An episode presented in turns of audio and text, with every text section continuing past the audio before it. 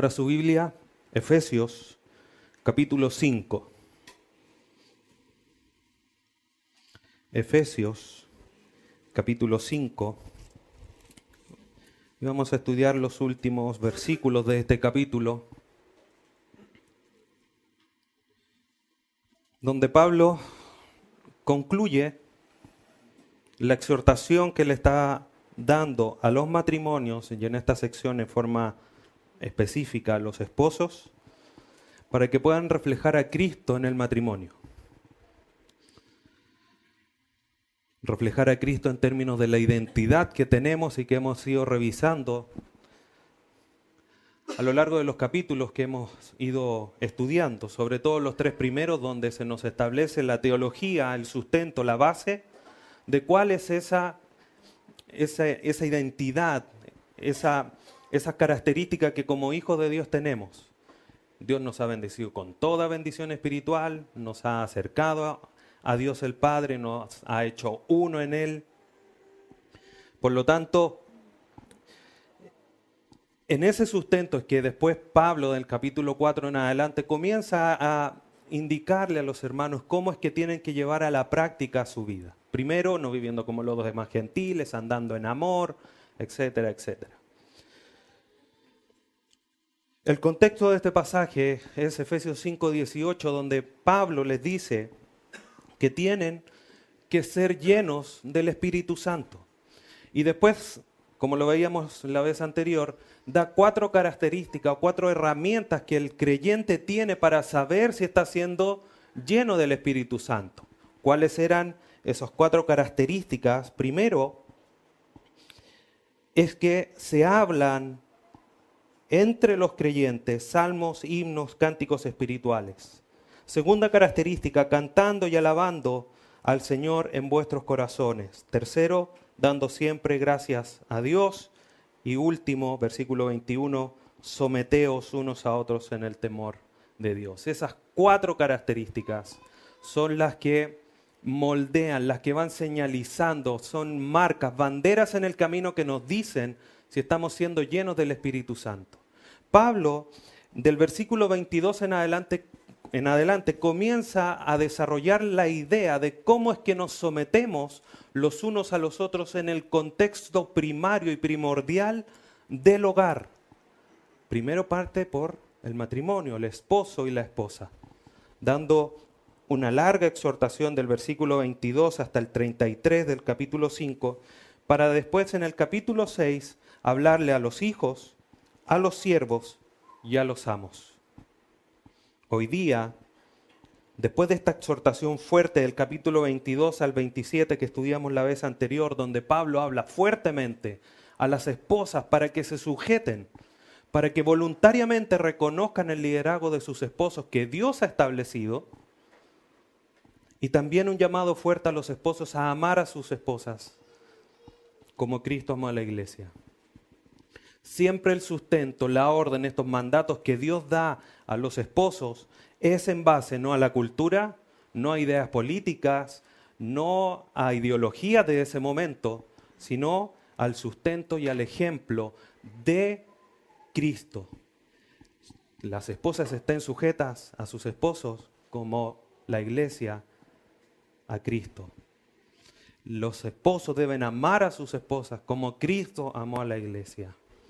Ese es el ejemplo. El sustento de esta vida cristiana en matrimonio es el ejemplo de Cristo.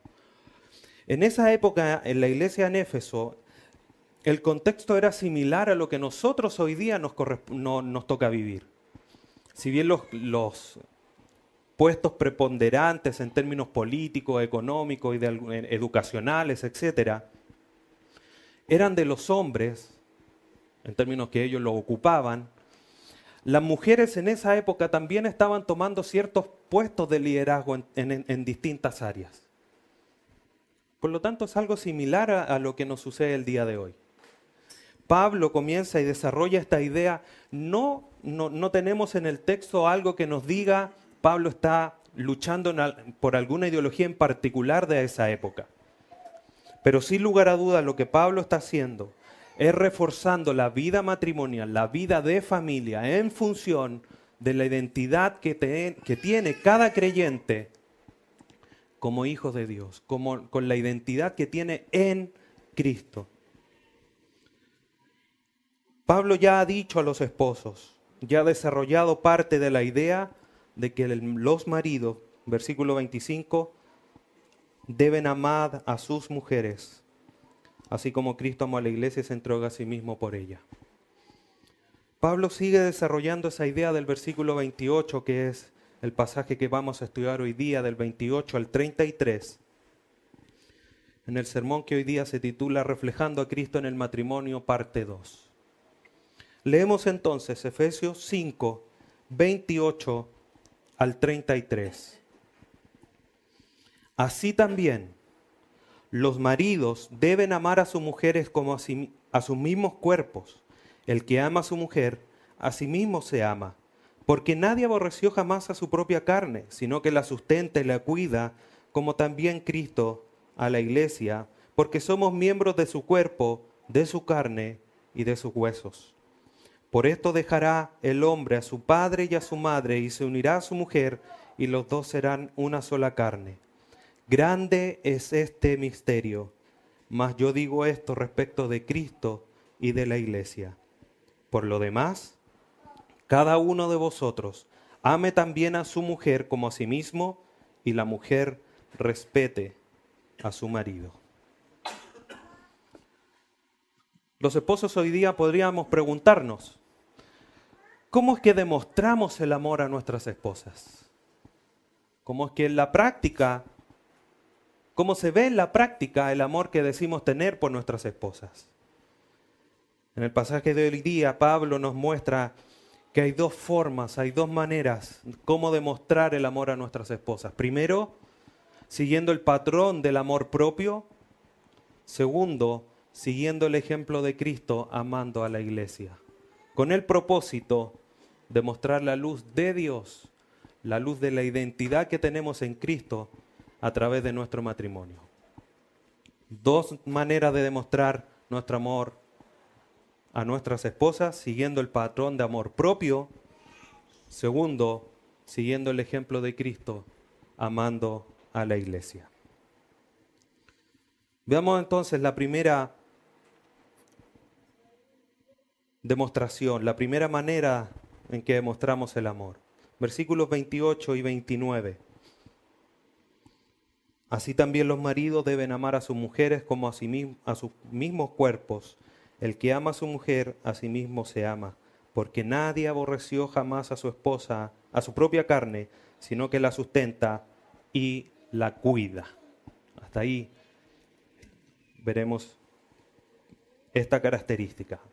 Entonces Pablo, después que les da la primera exhortación y les dice, esposo, amad a sus mujeres como Cristo amó a la iglesia y nos pone un, un estándar muy alto a los esposos, Pablo empieza a desarrollar esta idea y, de alguna manera aterrizarla a la vida práctica. Entonces refuerza la idea del esposo debe amar a su esposa, exhortándola en esta sección a cuidarla y amarla como a nosotros mismos nos cuidamos. Todo esto, hermanos, no está separado de lo anterior, está completamente unido a la enseñanza anterior, a los versículos anteriores. Así lo dice Pablo, así también. O sea, esto es lo mismo que lo anterior. No dejen de hacer esto por hacer lo anterior, ni hagan lo anterior y dejen de hacer lo que les voy a decir ahora, como que les estuviera diciendo Pablo. El amor anterior que Pablo desarrolló es un amor sacrificial, es un amor santificador, es un amor purificador, como lo vemos en los versículos anteriores y lo vimos la vez, la vez pasada. Ahora Pablo comienza a desarrollar otra idea la idea es que también los maridos deben, deben amar, deben amar.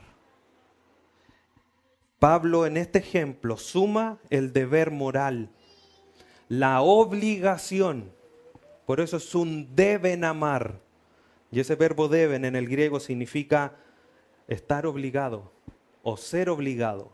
El esposo está obligado a amar a su esposa. Pero pastor, usted no sabe cómo es mi esposa. Pero ejemplo nos da Jesucristo. Y en ninguno de los pasajes que hemos estudiado, Pablo pone una condición para que el esposo ama a su esposa y viceversa.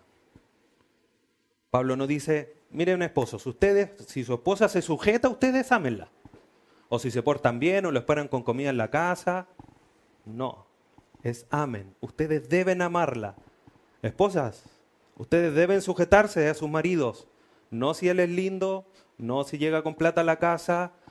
No, tienen que sujetarse. No hay condición.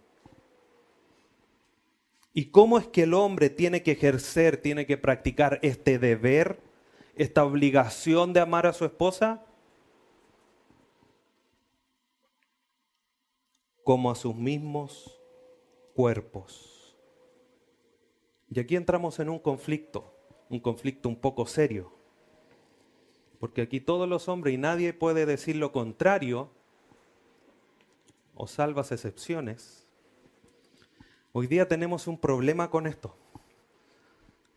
Porque los hombres hoy día, si nos dicen, ama a tu esposa como a tu propio cuerpo, y la esposa dice, uh, ¿quién me va a amar si no va nunca al médico, no se cuida, no se toma exámenes, etcétera, etcétera? ¿Sí o no, queridas esposas?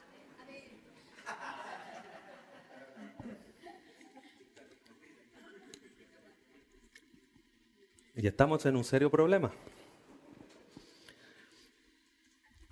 Porque los hombres somos irresponsables en nuestro cuidado personal. Y no me pueden decir que no. Porque sus esposas lo acaban de confirmar.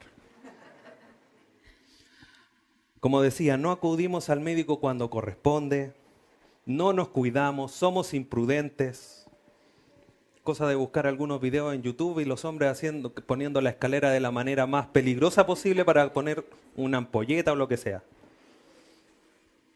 Eso somos nosotros. Si vamos a cuidar así a nuestras esposas, creo que nuestras esposas corren más peligro que si no las cuidamos. Entonces la realidad de nuestra vida cotidiana no nos ayuda a entender lo que Pablo le está diciendo aquí a los esposos, de amar a sus esposas como a su propio cuerpo. El que nosotros vivamos hoy día de esta manera, irresponsablemente al cuidarnos a nosotros mismos, no debe ser la manera en que cuidemos a nuestras, a, nuestras esposas, porque no es el estándar de Dios. El estándar de Dios para nosotros es que nosotros nos cuidemos. Nosotros cuidemos el, al templo del Espíritu Santo que somos nosotros, que es nuestro cuerpo.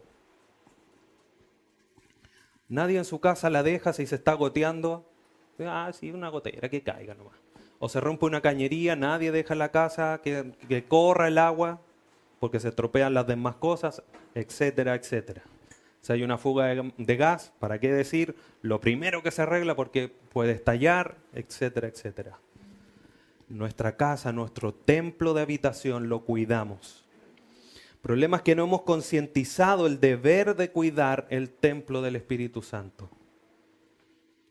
El que mora en nosotros, el que nos ha sellado y mora en nosotros. La tercera persona de la Trinidad, queridos hermanos, mora en nosotros. Debemos de cuidar este templo para la gloria de Dios. Y eso no solamente es ir al médico cuando corresponde, sino que también es aprender a comer, aprender a dormir, a ser responsable en cómo hacemos las cosas y no buscar la manera más peligrosa de hacerlas, aunque sea inconsciente.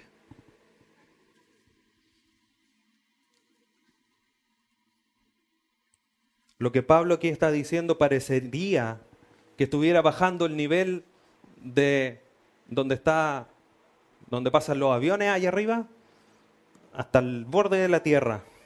Porque es como Cristo amó a la iglesia, a como ustedes se aman, que hay una diferencia gigante. Pero esto no es una licencia, no es una rebaja. Lo que Pablo está haciendo aquí es un llamado más concreto y práctico. Es cómo debemos llevar a la práctica, a la vida cotidiana, este mandato que Pablo le está dando a sus esposos, de amar a sus esposas. Como Cristo amó a la iglesia, en lo práctico, cuidando a ellas como a nuestro propio cuerpo. Deje una marca en Efesios 5.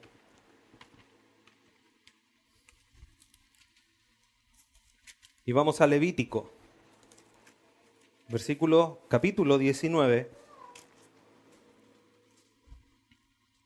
versículo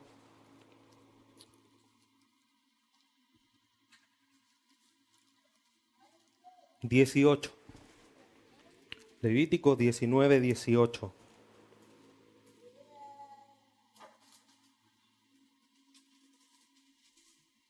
Moisés escribiéndole a la segunda generación del pueblo de Dios que iba a entrar a morar a la tierra prometida para que pudiese guiar sus vidas conforme a lo que Dios estaba ordenando. Levítico 19, 18. No te vengarás ni guardarás rencor a los hijos de tu pueblo, sino, contraste, no te vengarás, no guardarás rencor. ¿Qué es lo que tienes que hacer? Amarás a tu prójimo como a ti mismo. Y una gran firma, yo Jehová. Este mandato lo repite Pablo después a los Gálatas en el capítulo 5 y le dice, la ley se resume en amarás a tu prójimo como a ti mismo.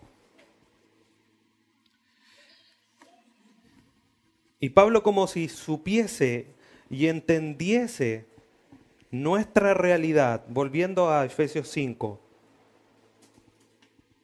en el versículo 29, como que entendiendo que los hombres casi dos mil años más tarde íbamos a ser responsables, irresponsables en nuestro cuidado, le dice, porque nadie aborreció jamás su propia carne. Esta es la razón, este es el fundamento de por qué el llamado de los, a los esposos de amar a sus esposas como a sí mismo. ¿Por qué? Porque nadie ha aborrecido su propia carne. Por muchos problemas, por muchas quejas que tengamos en, en, en favor de nuestro cuerpo, por como sea, que soy muy alto, que soy muy bajo, que soy muy pelado, que soy muy peludo. Las quejas que sean, nadie ha aborrecido. Esa palabra aborrecido literalmente significa odiar. Nadie ha odiado su carne. Nadie la odia. Puede tener algunos peros, pero nadie la odia. Y el contraste aquí es fuerte. Nadie ha odiado jamás a su propia carne, a su propio cuerpo. ¿Qué hace aquel con su cuerpo? Sino que la sustenta y la cuida. Esa palabra sustenta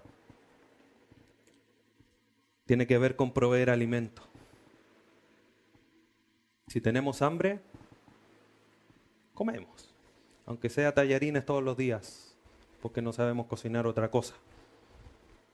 O los que saben cocinar alguna otra cosa comerán, no sé, risotto de tres quesos con salmón en salsa a la mostaza, qué sé yo. Pero nosotros proveemos a nuestra necesidad de alimento. Si son las 3 de la mañana, vamos al refri, sacamos un pancito, le ponemos algo saludable, una hoja de lechuga, un tomatito, y lo comemos. Pero sustentamos nuestro cuerpo en cuanto a alimentos. ¿Sí o no? Pero además de sustentarlo, lo cuidamos. Esa palabra cuidar significa estimar o tratar con ternura y afecto. Y ese, a nuestro cuerpo lo tratamos así. Si tenemos calor, ponemos una molera sin mangas, los más osados andan sin poleras. Si tenemos frío, lo abrigamos. Si nos duelen los pies, hacemos un masaje. Si está sucio, lo limpiamos. lo cuidamos y lo sustentamos, nuestro cuerpo y a nuestras esposas. Ese es el ejemplo. Ese es el llamado. Nosotros esposos cuidamos de nuestros cuerpos. Lo alimentamos y lo vestimos, lo, lo cubrimos. ¿Y nuestras esposas? El llamado es tal que los esposos tienen que estar en sintonía con la necesidad de sus esposas y atenderlas. Su esposa tiene hambre, cocínale o invítala a comer, aunque sea un completo al carrito de la esquina o un as, si es que no le gustan las vianesas. Me han contado que venden esas cosas en esos lugares. Tiene frío, tiene calor, susténtala, cuídala, ámala, protégela. Eso es lo que Pablo está diciendo. Así como te amas tú, no, es que yo no me amo mucho, sí, pero te sustenta y te cuida todos los días de tu vida, querido hermano. Así es como debes de cuidar a tu esposa, así demuestras el amor hacia ella. Ay, amor, hace tanto calor, ¿por qué no me traes un vasito de agua con hielo? Ay, qué flojera, anda tú. Pero si tenemos sed nosotros, nos vamos y así un pedazo de vaso con tres jarras de hielo y agua, por supuesto. ¿Sí o no? Sí. Pero para nuestras esposas el cuidado no es igual. Pablo está diciendo aquí, esposos, amen a sus esposas como a ustedes mismos, como a sus propios cuerpos. El esposo, por tanto, debe seguir este patrón de cuidado personal para amar a su esposa. Y el argumento no se centra una vez más en el hombre, sino que en la identidad que nosotros tenemos en Cristo. Y ese es el ejemplo práctico que Pablo continúa diciéndoles a continuación, el segundo punto. La segunda manera de demostrar este amor a nuestras esposas siguiendo el ejemplo de Cristo, quien amó a la iglesia. Versículos 29 y 30. 29 la segunda parte, sino que la sustente, la cuida, como también Cristo a la iglesia, porque somos miembros de su cuerpo, de su carne y de sus huesos todo lo anterior del cuidado, del sustento del esposo debe estar en sintonía, en regla con el ejemplo de Cristo, que cuida y sustenta a la iglesia.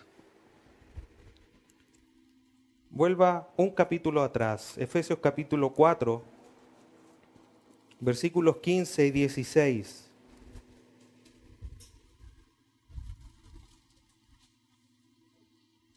Pablo desarrollando la idea de que Cristo ha dado, ha entregado distintos dones a la iglesia para que la iglesia sea perfeccionada, dice lo siguiente, sino que siguiendo la verdad en amor, crezcamos en todo en aquel que es la cabeza, esto es Cristo, versículo 16, de quien todo el cuerpo, de quien quién, Cristo de quien todo el cuerpo, bien concertado y unido entre sí por todas las coyunturas, se ayuda mutuamente, según la actividad propia de cada miembro, reciben su crecimiento para ir edificándose en amor.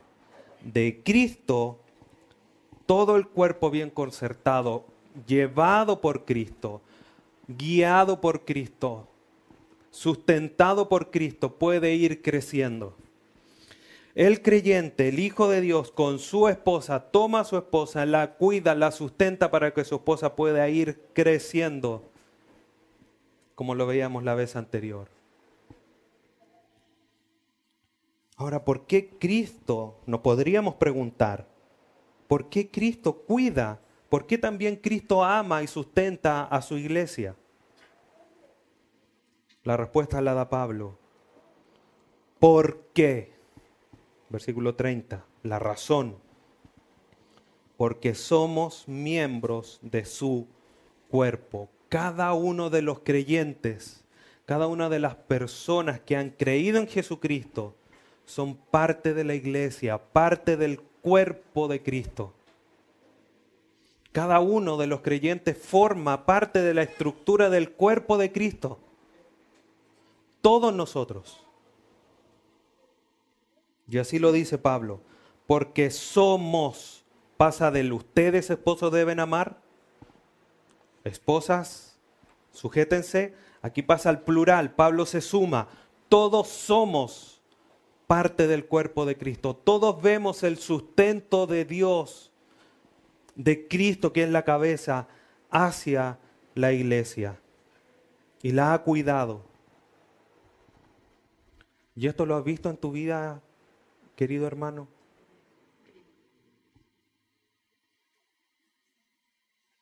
¿Has visto, has vivido la experiencia del resguardo de Dios? Ese es el ejemplo que debemos de seguir. Vivencialmente lo tenemos. Vemos a la iglesia cómo es cuidada, cómo es prosperada por Dios, cómo Él la protege, ese es el ejemplo para nosotros. Cristo actuando, aunque no lo vemos, actuando para cuidar a su esposa. Y eso es lo que nosotros nos debemos tomar, lo debemos de considerar profundamente. Nosotros como parte del cuerpo de Cristo, vemos vivencialmente, experimentalmente, vemos el cuidado de Dios por su iglesia teniendo ese ejemplo, es que nosotros esposos tenemos que tomar el ejemplo de Cristo y cuidar y sustentar a nuestras esposas. No es porque la sociedad lo diga, aunque no lo dice, no es por alguna cultura, no es, es siguiendo el ejemplo de Cristo.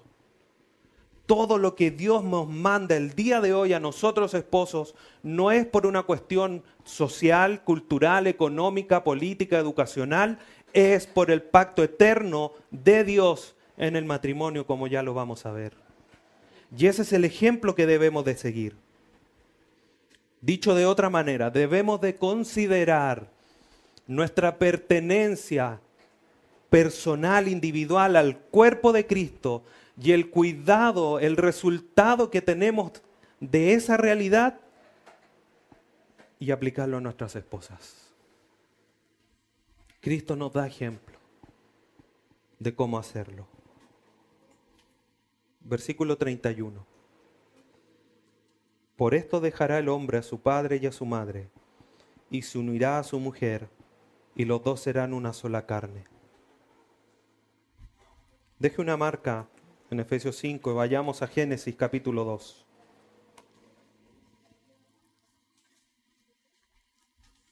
Génesis capítulo 2.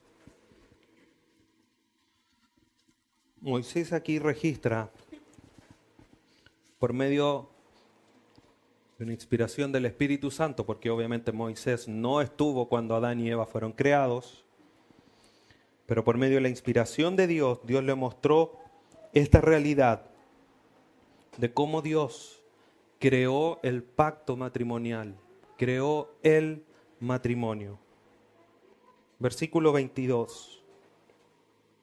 Leamos de antes. 18. Y dijo Jehová Dios, no es bueno que el hombre esté solo, le haré ayuda idónea para él. Jehová Dios formó pues de la tierra toda bestia del campo y toda ave de los cielos y las trajo a Adán para que viese cómo las había de llamar y todo lo que Adán llamó a, llamó a los animales vivientes, ese es su nombre. Y puso Adán nombre a toda bestia, llave de los cielos y a todo ganado del campo, mas para Adán no se halló ayuda idónea para él. Dios tomó a Adán, dijo, Adán, Adán, siéntate aquí, te voy a hacer pasar, desfilar aquí todos los animales. Tú les vas a ir poniendo nombre y vamos a tratar de encontrar una ayuda idónea para ti. Pasó una jirafa, pasó un elefante, pasó el un mapache, no sé, una paloma, una tórtola, etcétera, etcétera. Pasó hasta el querido perro, mejor amigo del hombre, pero no se halló ayuda idónea. Versículo 21. Entonces Jehová Dios hizo caer en sueño profundo sobre Adán. Y mientras éste dormía, tomó una de sus costillas y cerró la carne en su lugar. Y de la costilla que Jehová Dios tomó del hombre, hizo una mujer y la trajo al hombre. Dijo entonces Adán, esto es ahora hueso de mis huesos y carne de mi carne. Esta será llamada varona, porque del varón fue tomada. Esto lo leemos así tranquilamente, pero imagínense la circunstancia. Pasaron miles de animales por delante de Adán. A todos les puso nombre como él quiso, como él se le ocurrió. En su gran imaginación. Nosotros le ponemos nombre a dos y ya estamos nosotros con dos niños estamos peleando qué nombre le vamos a poner. Imagino fueran mil. Pasaron todos los animales y no encontró ayuda idónea. Adán tiene que haber quedado frustrado. No hay ayuda para mí. Dios lo hizo dormir. De repente despierta y Dios, Padre, trae a su hija Eva le dice, aquí está. Y Adán no dijo, después de ese escenario, no dijo, uh, yuhu, carne de mi carne. Tiene que haber exclamado a gran voz, hizo, esto sí es carne de mi carne y huesos de mis huesos. Por fin una ayuda idónea para mí, una compañera, alguien que me acompañe, alguien con quien pueda conversar. Ese es el escenario. Así debemos de considerarlo. 24. Dios establece el fundamento, la base de lo que es el matrimonio. Por tanto, dejará el hombre a su padre y a su madre, y se unirá a su mujer, y serán una sola carne.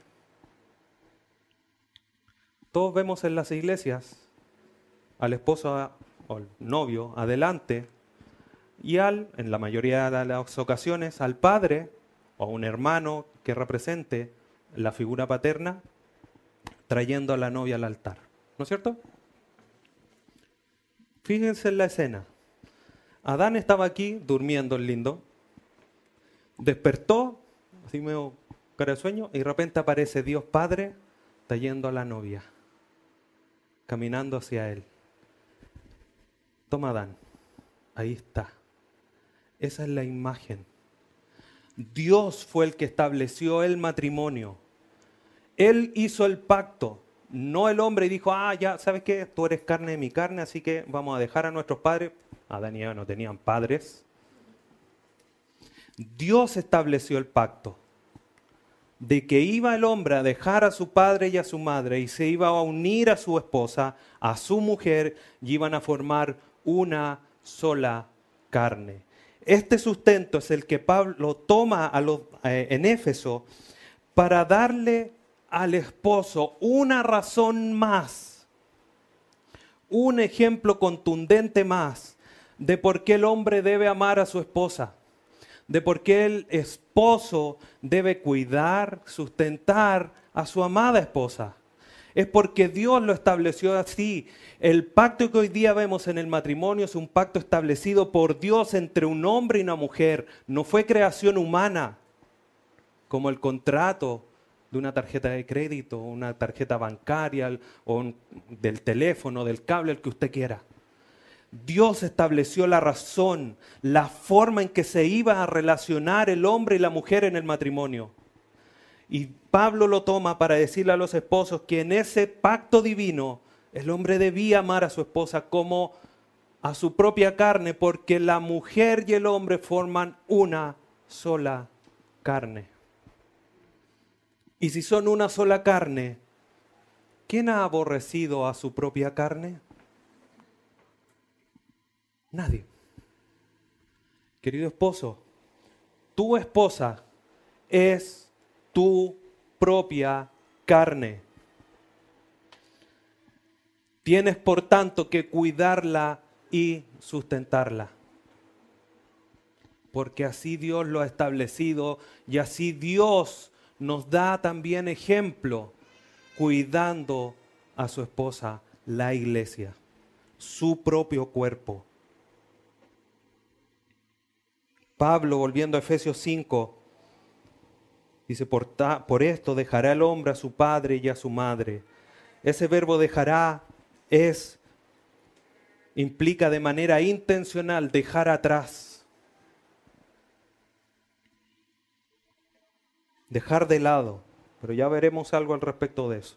Los deja atrás y se une, se aferra, se apega a su esposa ya no está hijito de mamá, ahora está amante de su esposa, querendón de su esposa, se aferra, se apega a ella.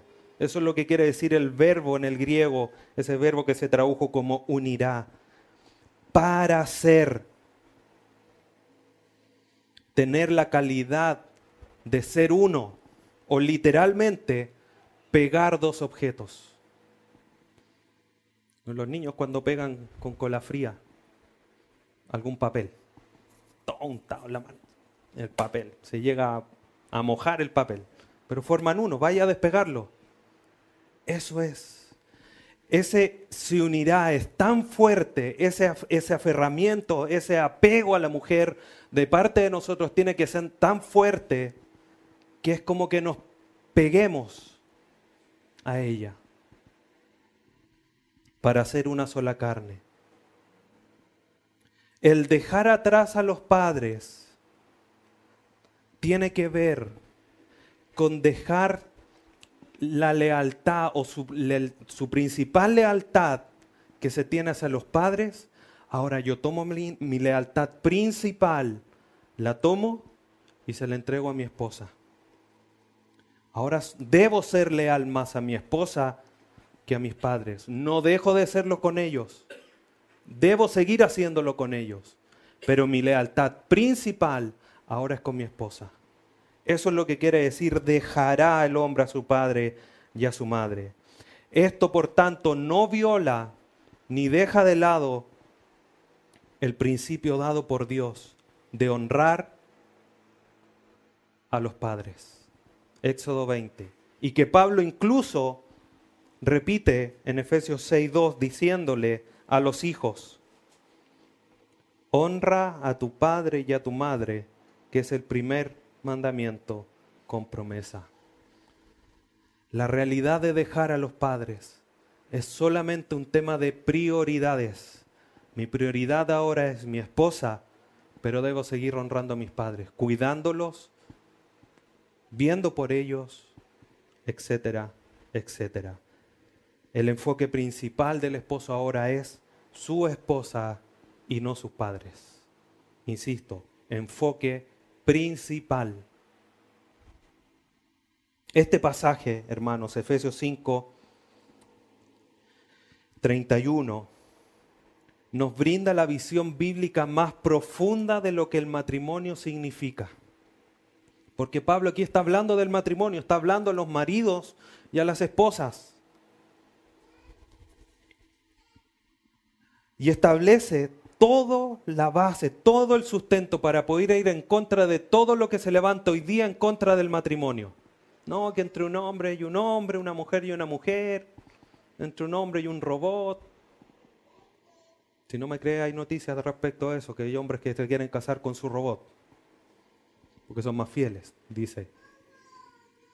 La necedad del hombre. Pero este versículo nos muestra la visión más profunda, que es entre un hombre y una mujer, que formarán una sola carne, una sola familia, dejando afuera toda cultura actual, toda ideología, toda línea de pensamiento contemporáneo. ¿Qué es lo que todos nos quieren hacer creer? Que esto está pasado de moda. Y no es así. Versículo 32.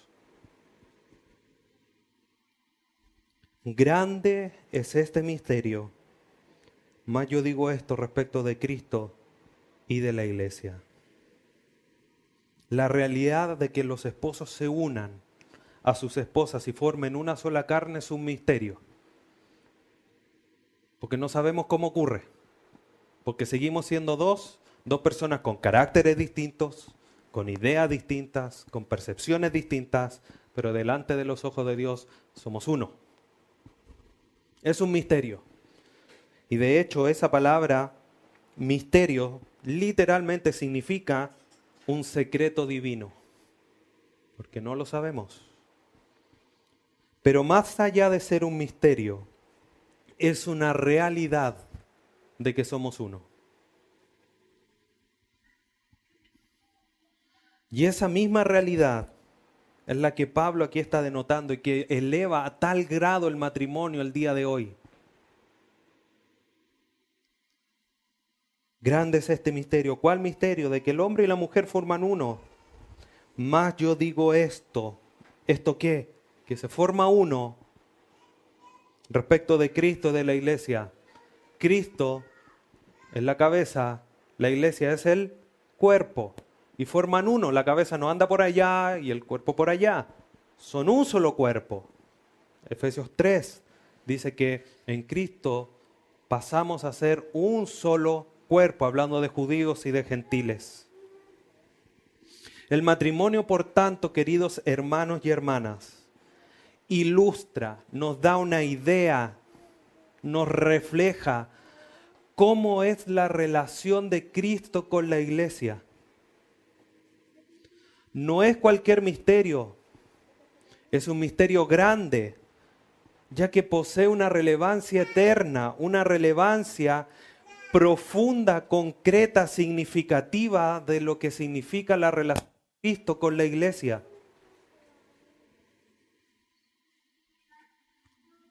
Por lo tanto, nuestros matrimonios, con todas sus debilidades, con todas las falencias que puedan tener, muestran la realidad superior de cómo Cristo se relaciona con la iglesia. De ahí la importancia que hoy día nosotros, hermanos, nos conduzcamos en nuestro matrimonio siguiendo la identidad de Cristo. Porque de esa manera donde vamos a posicionar no solamente el matrimonio de una manera correcta, sino que el amor de Cristo por su iglesia de una manera correcta. Si hoy día quieren pisotear el matrimonio, es porque quieren matar la imagen y el reflejo terrenal, limitado por supuesto, pero de la relación de Cristo con su iglesia. Si el esposo deja a su esposa, Cristo puede dejar a su iglesia. Y Cristo no viene y nos deshacemos de Dios y Cristo ya no es suficiente, no es necesario tampoco. Nosotros como hijos de Dios tenemos la el deber, la obligación de vivir nuestros matrimonios tal cual como Pablo le está diciendo aquí a los de Éfeso para reflejar la verdad de las escrituras con respecto a este tema y poner a Dios en alto. Por eso nuestros matrimonios, el llamado de Pablo a los matrimonios va primero ahí al hogar, al centro, porque es de ahí donde comienza a emanar la luz hacia afuera. Si no reflejamos la luz en nuestros hogares, quiero pensar en lo hipócrita que seríamos vivir una vida cristiana afuera y no en nuestros hogares. Por esto es un llamado importante y, urgente de que conduzcamos nuestra vida matrimonial con respecto a la luz de las escrituras. Y esposos, así es como debemos conducirnos en el amor, amando a nuestras esposas como Cristo amó a la iglesia, siendo uno solo con ella. Así somos uno con ella y debemos tanto amarlas amándonos a nosotros mismos, como siguiendo el ejemplo de Cristo que amó a la iglesia. Versículo 33.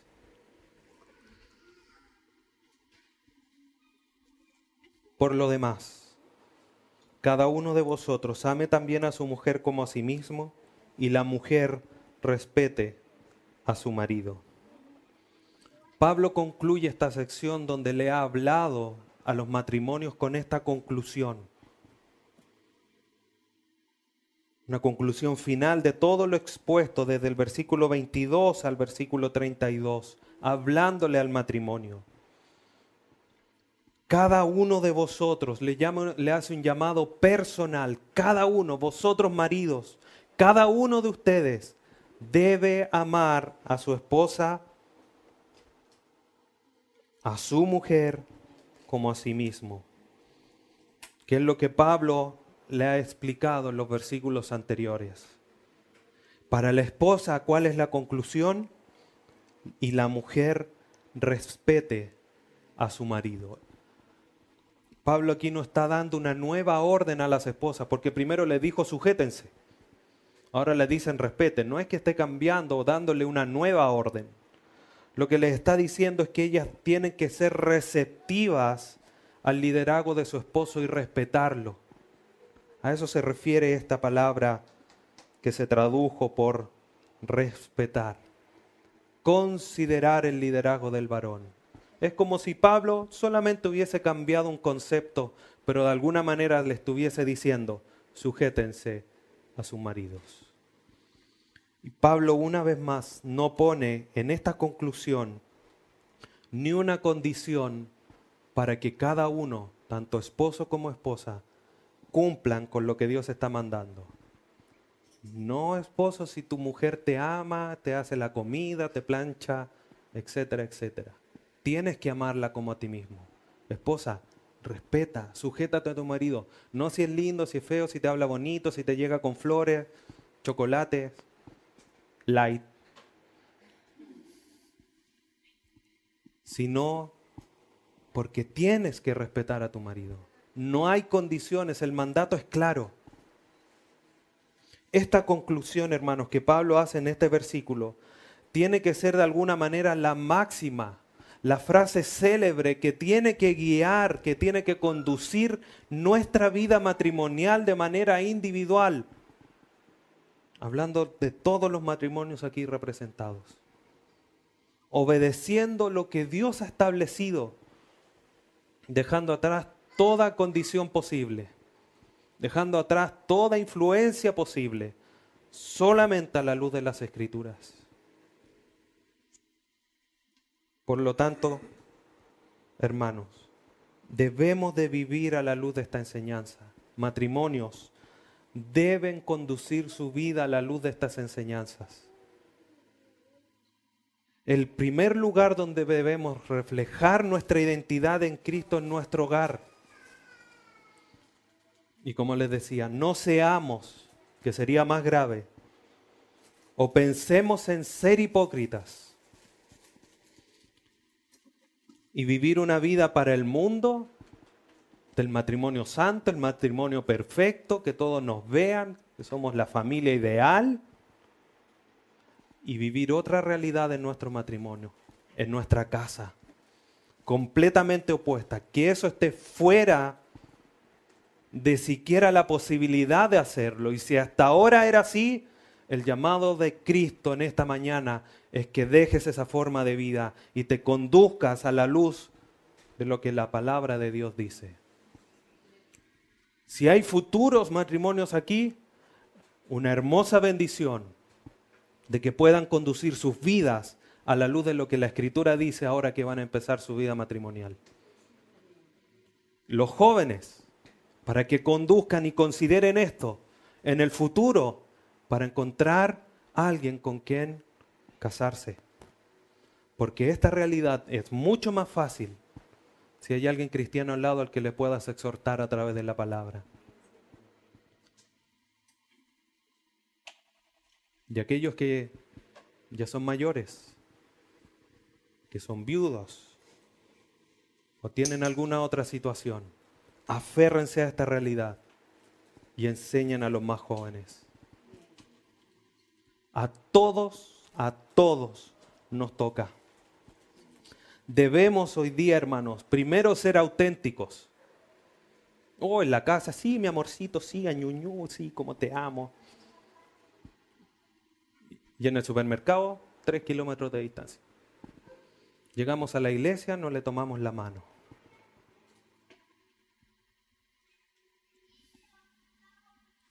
Y así podría dar varios ejemplos más. Seamos auténticos. Si es añuñú en la casa, ¿por qué no es añuñú aquí? Ay, que me da vergüenza. ¿Y vergüenza de qué? ¿Acaso no es tu esposa, no es tu cuerpo? ¿O te vistes solo en la casa? ¿O si tiene frío te vistes y abrigas solo en la casa y no en otro lugar? Ama y cuida a tu esposa en el lugar donde estés. Para eso hay que ser valientes y ser decididos. Porque ¿qué dice la sociedad? Oh, y este es mandoneado. Le dicen el Superman. Supermandado. No, hermanos. Debemos vivir una vida auténtica y ser valientes, apegados a la verdad bíblica en el lugar donde estemos. Esposas. No porque esté aquí en la iglesia, sí, mi amor, sí. Todo lo que tú digas. Amén. Pero en la casa o en el supermercado, no. Esta marca es la que yo quiero. Si no es en esta marca, no. En todo lugar tienen que reconocer el liderazgo de sus esposos. Sin importar lugar, situación, ni lo que nos vayan a decir. Anticuado, fanático, canuto fomes, etcétera, etcétera. Seamos valientes y vivamos a la luz de lo que la Escritura nos manda. Esto glorifica al Señor. Esto demuestra que estás poniendo en realce tu identidad que tienes en Cristo, hermano. Es relevante. Si tú no demuestras esto en tu vida diaria, yo genuinamente, y cualquiera de los que está aquí puede dudar de identidad en Cristo, de que has nacido de nuevo y que el Espíritu Santo te ha sellado para ser una nueva criatura. No se demanda perfección porque estamos en un camino que debemos ir perfeccionando, pero por lo menos las primeras luces deben comenzar a ser reflejadas en tu hogar si es que ya no lo está haciendo. Y si lo está haciendo, tiene que reflejarse aún más, porque es para la gloria de Dios para alabanza de la gloria. Efesios 1, tres veces se repite esa frase, para alabanza de la gloria suya. Comencemos en nuestro hogar, comencemos con nuestros matrimonios. Hijos, ya les tocará a ustedes, porque viene también para los hijos el mandato de Dios de reflejar su identidad en Cristo. Pero nosotros los matrimonios, los padres, tenemos la primera responsabilidad reflejemos nuestra identidad en Cristo en nuestros matrimonios. Oremos. Padre Eterno, te damos gracias en esta mañana por el gran ejemplo que tenemos en tu Hijo Jesús. Porque de manera increíble, de una manera que no podíamos prever, Incluso en el amor de tu Hijo por la iglesia vemos cómo debemos conducirnos nuestra vida cristiana en el matrimonio. Tan cierto es y tal convicción se va creando en nosotros, como lo dijo Pablo, que todo lo que es necesario para la vida y para la piedad se nos ha sido dado a través del conocimiento de tu palabra, de tu Hijo Jesucristo. Gracias por iluminar nuestro camino en el matrimonio. Quizás estas palabras, estas enseñanzas han producido escosor, nos han dolido, nos han confrontado fuertemente, nos han dejado tirado en el suelo. Pero tu gracia que nos sustenta, tu gracia que nos capacita, nos levanta para poder, con, tomados de la mano de Jesucristo, poder ejercer y poder vivir a la luz de tu palabra, primeramente, primordialmente en nuestro hogar. Ayúdanos a que así sea. Ayúdanos, danos la sabiduría para poder ejercer esta enseñanza y todas las demás.